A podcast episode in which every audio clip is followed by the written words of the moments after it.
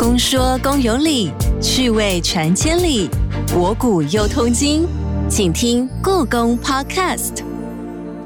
Hello，你好，我是阿哲。近几年，台湾有越来越多艺术跨域展演以及活动。那透过跨域的结合跟交流，让艺术文化的传递可以更广更远，同时也让艺术有更多面向的展现。而故宫博物院当然更是往多元方向延伸触角，不只是艺术欣赏、学术研究，同时兼具了推广教育的责任。如果你打开故宫的官网，你会发现除了文物展览之外，还有非常多的活动和演出。今天我们就要来了解故宫的跨域展演规划是如何进行的，要如何将故宫文物结合表演呈现在大众的面前呢？特别邀请到故宫行销业务处助理研究员张怀介老师来和我们分享他过去经手的跨域展演活动是如何绞尽脑汁、妙笔生花的呢？欢迎张老师，你好。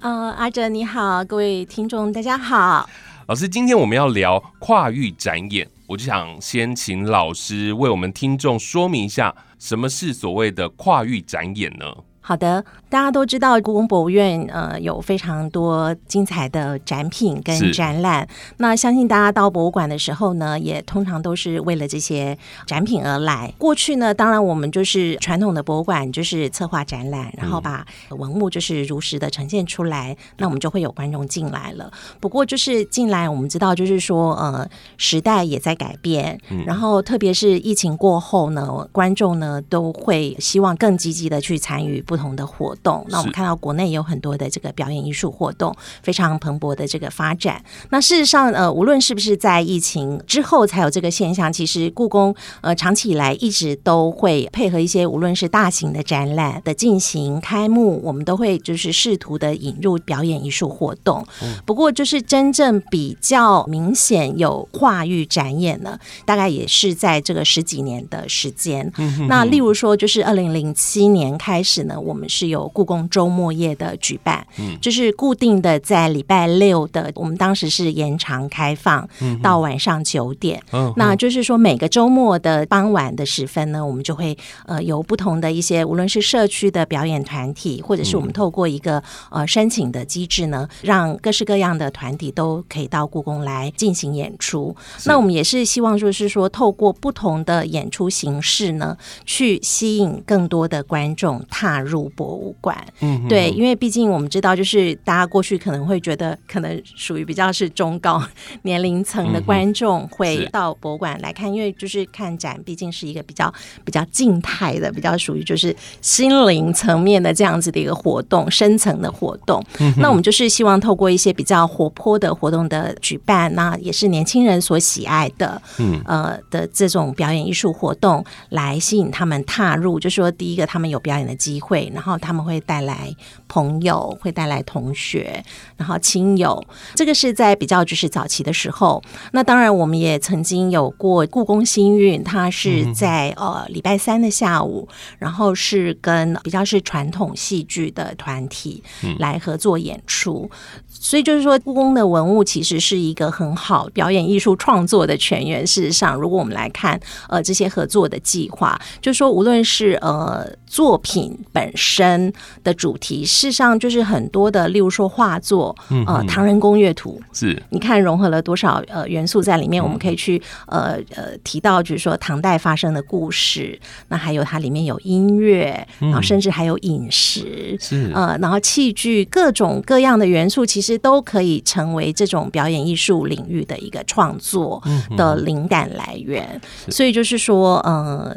主要是基于这样的一个一个一个原因了，哈。然后那当然就是说，那近年来，那我们呃更是呃把大量的这个，就是等于是我们投入了大量的这个呃资源，然后甚至是心力来策划不同的艺术节是。啊、例如说呃刚刚过去的这个同乐节的举办，大家也会看到很多呃无论是展厅活动的设计啦，或者是说呃我们邀请这个戏剧团体、音乐团体到故宫来进行演出。是，所以才说故宫不单单只是文物展览而已，然后他们的老师做了学术研究，不是只有这样，还有非常多的活动，同时也考量到不同的年龄层他们的需求，所以也设计了不一样的活动类型。没错，没错，就是我们呃，其实大家看到都是最后的一个演出的成果，然后大家会呃非常的乐在其中。但其实我们从跟表演团体的一个接洽，到讨论演出的内容，到最后制作出来的成果，我们每一个步骤都是要非常密切的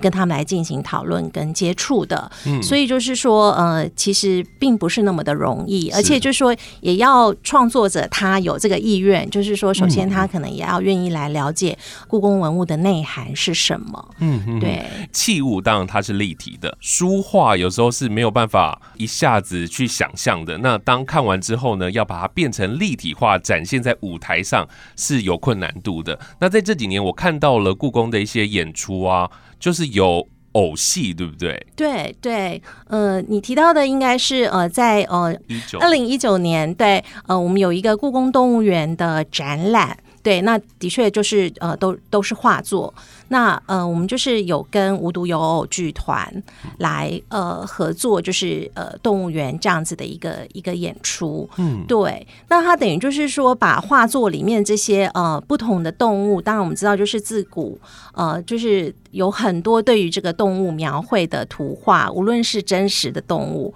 或甚至有一些是想象的动物。对，然后呃等于把它就是立体化。那刚好那个剧团它的专长就是。制作偶，制作不同的偶，就是有指头偶、杖头偶，就是呃，大家可以想象到的。然后最后他们就是做了，还有悬丝偶这种，就是他可能利用那种大型的偶的这个操作来模仿。画作里面的动物，嗯，例如说有一个叫做酸泥，酸泥是酸泥，对，大家一定不知道酸泥是什么。其实它看起来就是像呃我们现代的狮子，是对它其实是一种瑞兽。那他们就最后就是做了一只跟狮子比例一样大的哦偶，然后用人在后面来操作这样。那当这样子的偶进入展厅或者是呃进入我们表演的那个场地的时候，就是所有的小朋友都非常的兴奋，对对 对。所以在设计偶的时候，它的外观是要完全的 copy 我们在画中看到的东西吗？其实没有，他们还是会去做一些转化的。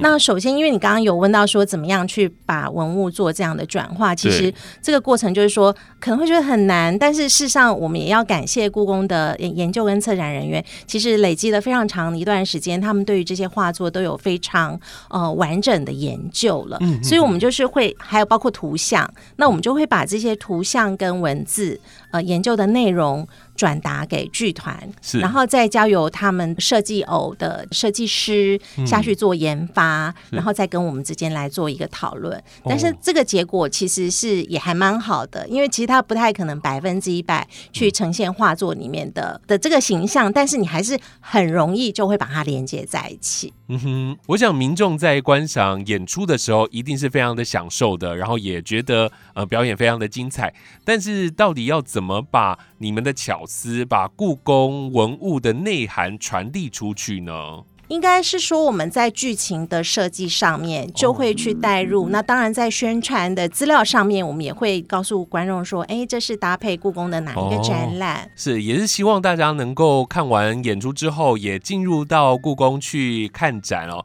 然后更认识很多的文物。所以你们在设计像刚刚的无独有偶剧团啊，他们要做偶。他们是不是要从很多的画作当中去寻找灵感，然后去找里头有没有动物呢？例如说，我刚刚提的这个酸泥是指一幅画哦，然后另外还有一个是名人的瑞印图，瑞印图？对，那其实他画的就是所谓的当时的人认为是麒麟，是，但事实上他是郑和下西洋的时候带回来，从孟加拉现在的现在叫做孟加拉，然后当时是叫。叫做绑嘎拉 的这个国家带回来的长颈鹿，那他们也是做了一个一比一的长颈鹿的偶，是不同的作品当中截取出来的呃的这这个形象。然后他们再把它设计成一个剧情，就是当时好像我记得是叫做《麒麟来了》这样子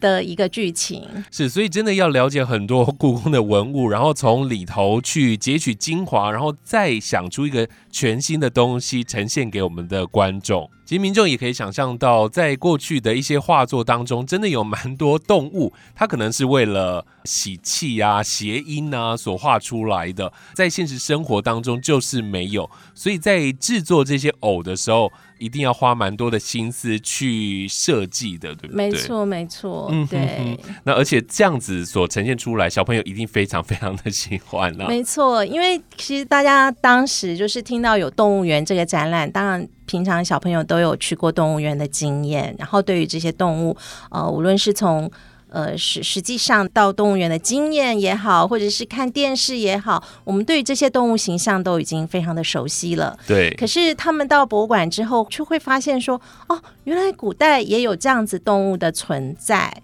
而且可能古代的画家有用他不同观察的方式，是表现在画作上。那过去如果没有表演的话，他可能就说：“哦，好，这个可能就是一个就看过就过了。”对，觉得说：“哦，这好像跟我印象中的长颈鹿不不太一样。”可是那透过我们的表演呢，就会引起他们的这个好奇。嗯，所以说我们当然也是希望说，这些表演活动带来观众之后，他们看过表演。也会去看展览，那他们就会去做一些呃对应跟比较，然后我们也借此呢把我们文物的一些相关的内容给介绍出去。是的，是的，在这几年我们还听到了沉浸式体验这个字眼哦。过去故宫所举办的跨域活动当中，是不是也有相关的经验？嗯，对，沉浸式的确是是非常流行的一个一个概念哈。然后，通常我们看到的沉浸式的体验都是跟高科技比较有关系，没错。例如说 VR 眼镜，是让你进入一个可能实体不存在，但是只是宛如就是存在的一个一个空间当中。对。但是呢，呃，渐渐的我们在表演艺术方面呢，我们也会希望。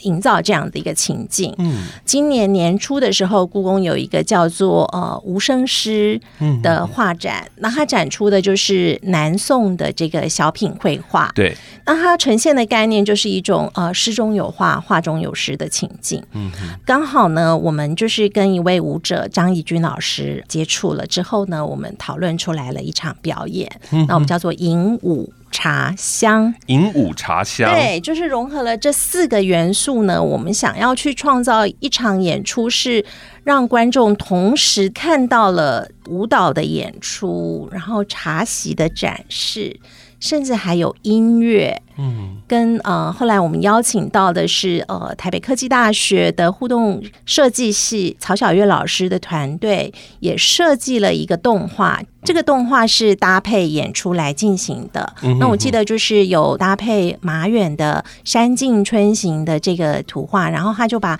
里面呃，他是有一位文人，然后正在看着柳树树梢头正在飞翔的这个小鸟，然后他就是把那个柳枝枝条的这个飘。动，然后还有小鸟飞翔的姿态做成动画，所以就是说，我们也是呃，除了表演之外，我们也创造了一个情境，就是把观众吸入那个情境当中。是，所以活动的名称叫做“银舞茶香”，所以它有影像的呈现，有舞蹈老师在前面跳舞。是是，那因为张义军老师他是台湾第一位获选为太阳马戏团的舞者，就是近年来他也是非常活跃于各式各样。样的演出，他其实会到海边，会到山上，然后他也到我们博物馆、到故宫来进行这样子的的演出，所以他的表演的形态是非常的广的。那是经过他设计跟规划之下，他搭配了两位女舞者，嗯，就是把自己打扮成这个宋朝人是的这个形象。那台上的这个茶席，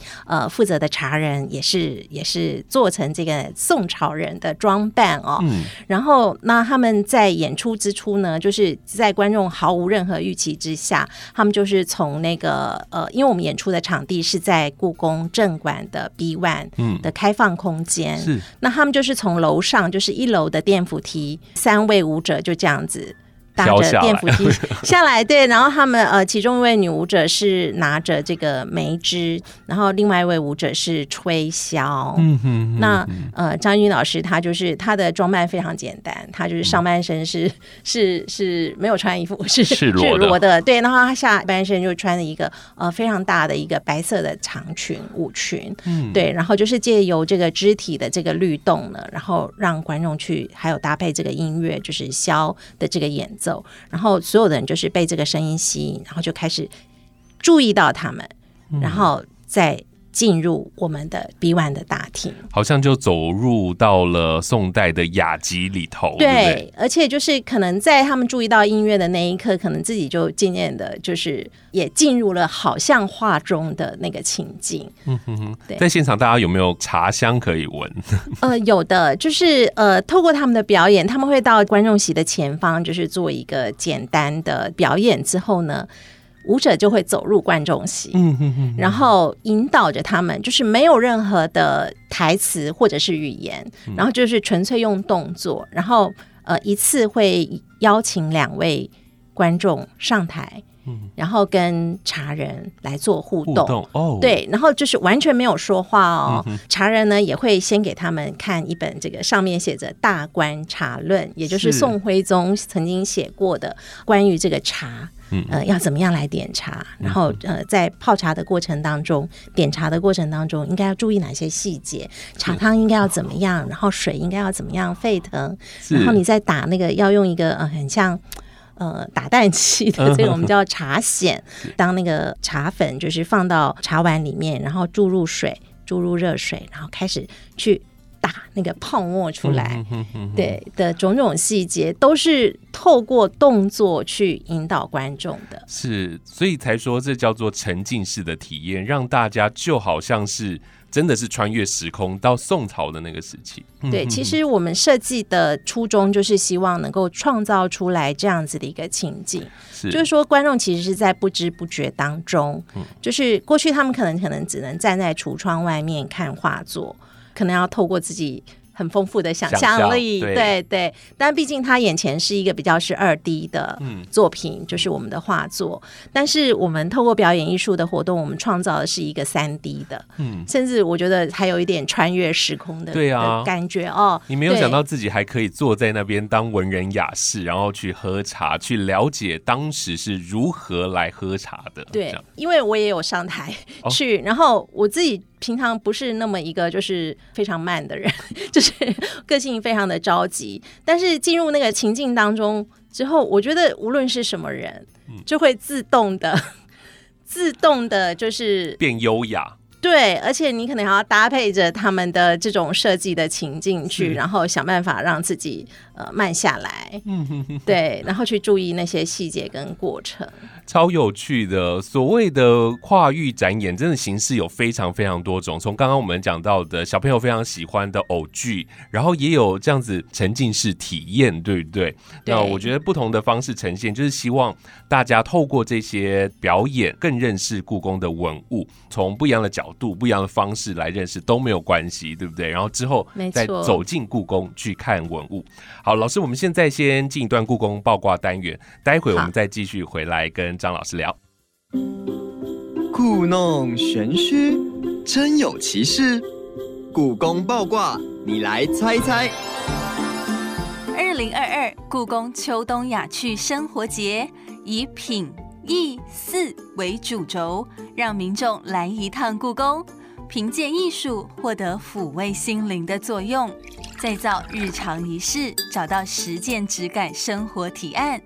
那么你知道，在四艺体验活动中，一秒让你穿越回最有品味的朝代是哪个朝代呢？A. 清代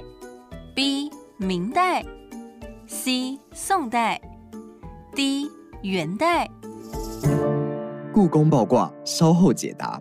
今天的故宫爆卦应该难不倒你吧？请问，二零二二故宫秋冬雅趣生活节当中的四艺体验活动是让你一秒穿越回到哪个朝代呢？就请张老师来为我们解答吧。答案是宋朝，宋朝，就是目前其实故宫正在举办闲情四世特展嘛，所以在今年雅趣生活节的重点规划。是不是也有参考一些闲情四事的主题呢？没错，我们就是设计了一个四艺体验课程哦，而这个课程呢的主题就叫做“向送人生活”。是对。那我们知道闲情四事的这个四事呢，也就是四艺呢，是哪四艺呢？呃，分别就是点茶、插花。焚香跟挂画，所以我们就是各有一场活动呢，会先介绍这四项艺术分别是什么，然后也会介绍故宫的这个展览跟展品，然后最后后半段就是会用实际上的手作课程来带领大家体验如何焚香、如何插花。哼哼，像刚刚老师特别提到的，就是在今年年初的。无声师的活动，其实就已经体验了那个点茶，对不对？没错，对，其实那时候我们也稍稍的，也就是有探讨到这四世，因为毕竟是这个宋人的最爱嘛，哦，他们是真的是一个非常讲究生活情趣的时代。嗯，再一次的，就是在九月开始的这个展览当中呢，也是特别的去介绍跟这四项就是艺术活动相关的文物。嗯，那我们就是希望说，哎，除了观众来看展览之外呢，他也能够有一些实际体验的经验，嗯，对，所以就是透过课程呢，例如说焚香，那我们就是老师他就会设计一个香方，然后让他们去最后会做成一个香塔。然后带回去就可以自己在家里面体验焚香的情趣。嗯哼哼，大家都可以当苏东坡了，大家都可以学习以前他们的兴趣了。好，那这一次搭配了雅趣生活节，故宫也推出了宴会达人任务活动手札。我现在手边拿到了这一本，然后我觉得真的好有趣哦。然后里面有四位大家认识的大人物，他们要带领着大家来完成所有的任务。对我们这次设计的重点呢，其实呃，这就是一个展厅的探索活动、探索游戏。但是呢，我们是有设计情境的，我们也是希望创造一个 沉浸式的体验。也就是说呢，我们邀请参与者呢，你就是宴会负责的单位，也就是宋朝的四司六局是。的一个见习生哦，那他专门要替皇帝来打造一场生日宴会。你是见习生，你就必须要去不同的宴会场合去观察跟学习。那我们刚好也是融合了现在已经展出以及即将在十月展出的几个展览呢，来设计不同的活动。然后观众必须要去观察文物的细节，并且回答我们手札里面设计的各式各样的问题。有些问题还不难，有些问题有点烧脑，可能要动动脑筋。对，就是有一些内容是需要了解之后才会知道的，对不对？没错，呃，就是我们在各个文物的这个旁边呢，也有附上呃展品的这个比较详细说明的一些呃 Q R code，我可能就会稍微剧透一下。那个呃十月我们有一个大展是写尽繁华哦，那是关于呃明代的一位呃大文人文坛领袖，是对呃王世贞。的展览，那因为它跟《清明上河图》有关，所以其中有一个是呃张择端的《清明意简图》呢，我们就是要观众去找宴会当中需要的几个物件，所以他可能就是说，如果现场他如果没有办法看到很详细化的细节，他就必须去扫描那个 Q R code。我现在也替我们的 Open Data 打一下广告，就是说呃。故宫的这个数位典藏，这个数位化已经非常的完整了，所以就是说，呃，很多很有名的作品，大家其实是可以到故宫的网站上面去找寻他们的高清图档的。是，对，所以就是希望说，观众在参与这个任务的时候呢，也能够运用到这个服务。刚刚我们说到这本手札里面的四位大人物，就包含了苏轼，然后还有恭亲王。然后还有刚刚老师说到的王世贞、王世贞以及康熙皇帝。对，那康熙皇帝的话，就是呃，我们从九月二十四号开始会有一个避暑山庄的展览。在手札里头的内容啊，如果你听我们的 podcast，应该是可以蛮轻松的来解答的。没错，我觉得很有趣，因为在暑期的时候也有同乐节嘛，也有类似的闯关任务。那时候就都是小孩子在玩，然后又很害羞的去拿这个 手札。对。可是这一次的秋冬雅趣生活节。我觉得它很适合大人玩呢。对，就是在暑假的时候推出的那个游戏的时候，就是很多网友就在我们的 FB 下面敲碗，要求要有大人版的。是，所以我们等于是应观众要求，就是呃这次的宴会达人任务的活动手札呢，呃我们是设定在十六岁以上的观众朋友，但事实上如果爸爸妈妈想要来呃烧脑一下，也是欢迎可以带着小朋友一起来。没有那么烧脑啦，就是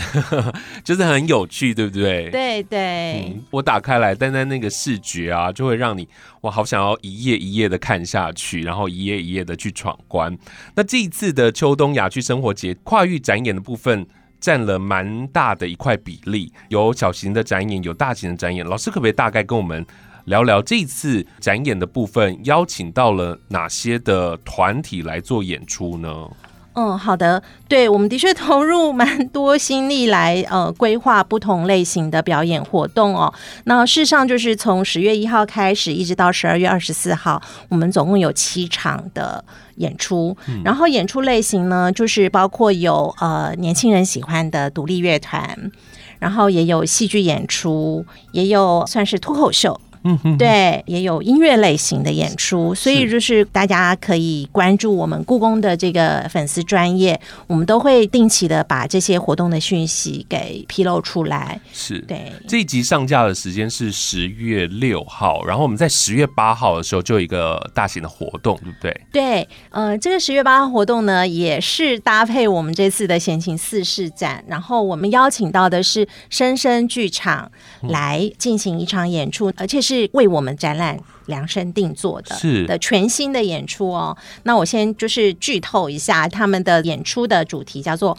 快乐颂》。快乐颂，对，嗯。快乐颂，所以他是要带大家就是回到宋朝的那个时光，然后呃，里面会有一些人物来呃，就是透过一个妈妈，她想要卖掉她家里面的老房子，嗯，所以它是一个戏剧的演出，对，然哦后他会带出宋代的四世是哪四世？是。对，所以如果我们要欣赏故宫的这些展演活动啊，要花钱要买票吗？呃，其实我们这些演出全部都是免费的，啊，然后我我也要再继续的，就是呃推广一下我们刚刚提到的那个宴会达人手札。就是说，如果你来参加这个活动之后呢，这个手札里面是有一个集章活动的，嗯，就是你完成任务之后呢，会有一个呃，就是可以兑兑换一个奖品。然后另外，如果你再来参加两场刚刚提到的这些跨域展演活动呢，完成三个集章，我们就会再赠送给你一个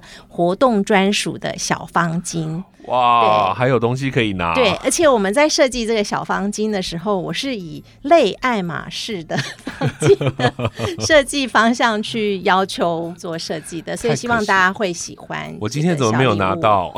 呃，因为你还没有来参加我们的活好，动、啊，我也要赶快的去来闯关，然后希望我也可以拿到。那从九月份开始，一直到十二月都有活动，对不对？对那刚刚说到了十月八号，在十月十六号的时候，配合台湾文化日。也有一场特别的演出，对，呃，我们邀请到的是船员文化艺术团，那这是一个原住民的表演团体，是对，然后他们会来进行原住民的舞蹈跟歌谣等等活动。那我们也是希望说，在这一天呢，大家会觉得说，哎，为什么？要邀请原住民到故宫来演出，其实故宫也有很多跟原住民相关有关的收藏。在清代的时候呢，无论是官方啦，或者是民间，都知道，就是台湾其实当时也就是呃清朝的一个版图之内了。嗯，对，所以就是说在，呃无论是奏折啦，或者是一些官方的文件当中，我们都会看到台湾的存在，甚至台湾原住民也曾经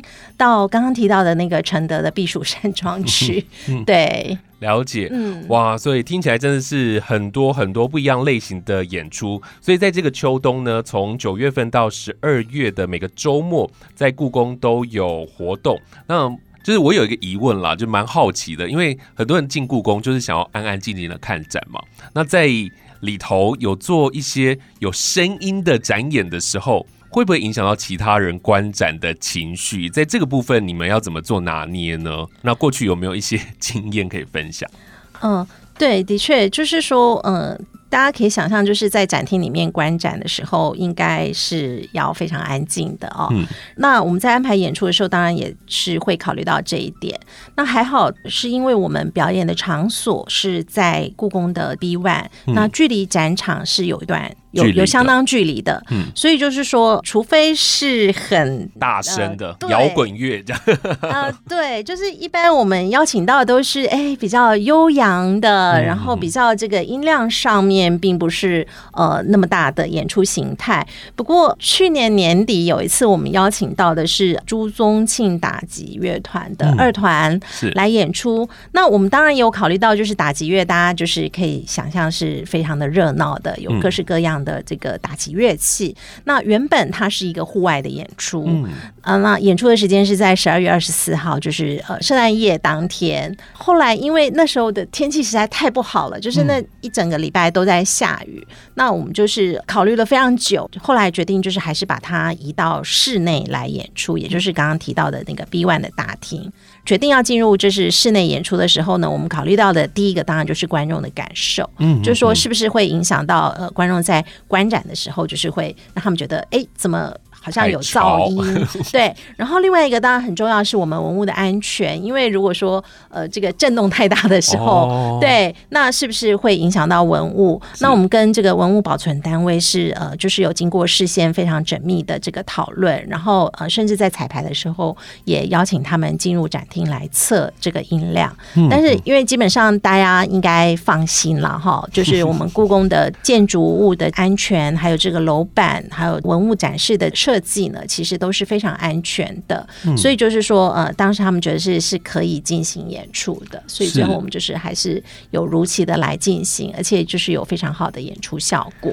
是啊，跟音乐做结合，会担心这个音量会不会影响到观展，所以像是前阵子的夏日情人周也有音乐相关的活动，对不对？对，就是因为我们有故宫草丛捉迷藏这个展览，然后当中就是呃有有一个特别的一个主题，就是蝴蝶，大家都非常喜欢蝴蝶。在考虑这个演出形态的时候呢，就是有想到非常知名的《梁祝》小提琴协奏曲，那因此就邀请到了汪义文这位钢琴家，然后跟薛志章老师小提琴家，他们是以这个呃钢琴搭配小提琴的方式，在我们的 B One 进行演出。然后我们特别的也去租了一台演奏型的史坦威钢琴，哇，对，然后那观众都非常非常的喜欢。是那那个氛围就很有，对不对？然后也有搭配影像吗？哦，也有也有，对，因为我们的展览单位呢，也特别为草丛捉迷藏展呢，就是做了一个蝴蝶的动画，它是用清代的那个鱼醒的百蝶图，嗯呃做成的，所以就是在他们演奏这个《梁祝》小提琴协奏曲的时候，背后的荧幕就是有很多只蝴蝶悠扬的这个飞翔的姿态。是，我觉得蛮有巧思的，将草丛展里头的蝴蝶跟《梁祝》很经典的桥段化蝶一起来做结合。对，今天我们这一集所聊的是故宫的跨域展演活动，当然不只有今天我们聊的这一些活动而已，还有很多不一样的变化。而接下来的这个秋冬季节，一直到十二月，每一个周末，满满的精彩活动会陆续的登场，让你在馆内欣赏展览，还有各种体验的活动跟论坛。在馆外可以到镇馆的户外平台去欣赏奇幻华丽的展演飨宴。透过展演跟体验活动来认识文物的脉络跟精彩的故事，深入到古人的生活美学当中。如果有兴趣的朋友，你可以直接到故宫的官网去看看详细的内容。那有些是需要报名的，所以也请提早报名哦。今天非常谢谢张老师为我们解说这么清楚哦，带来很精彩的内容，谢谢您。谢谢阿哲。今日参观时间已结束，敬请期待下集故宫 Podcast。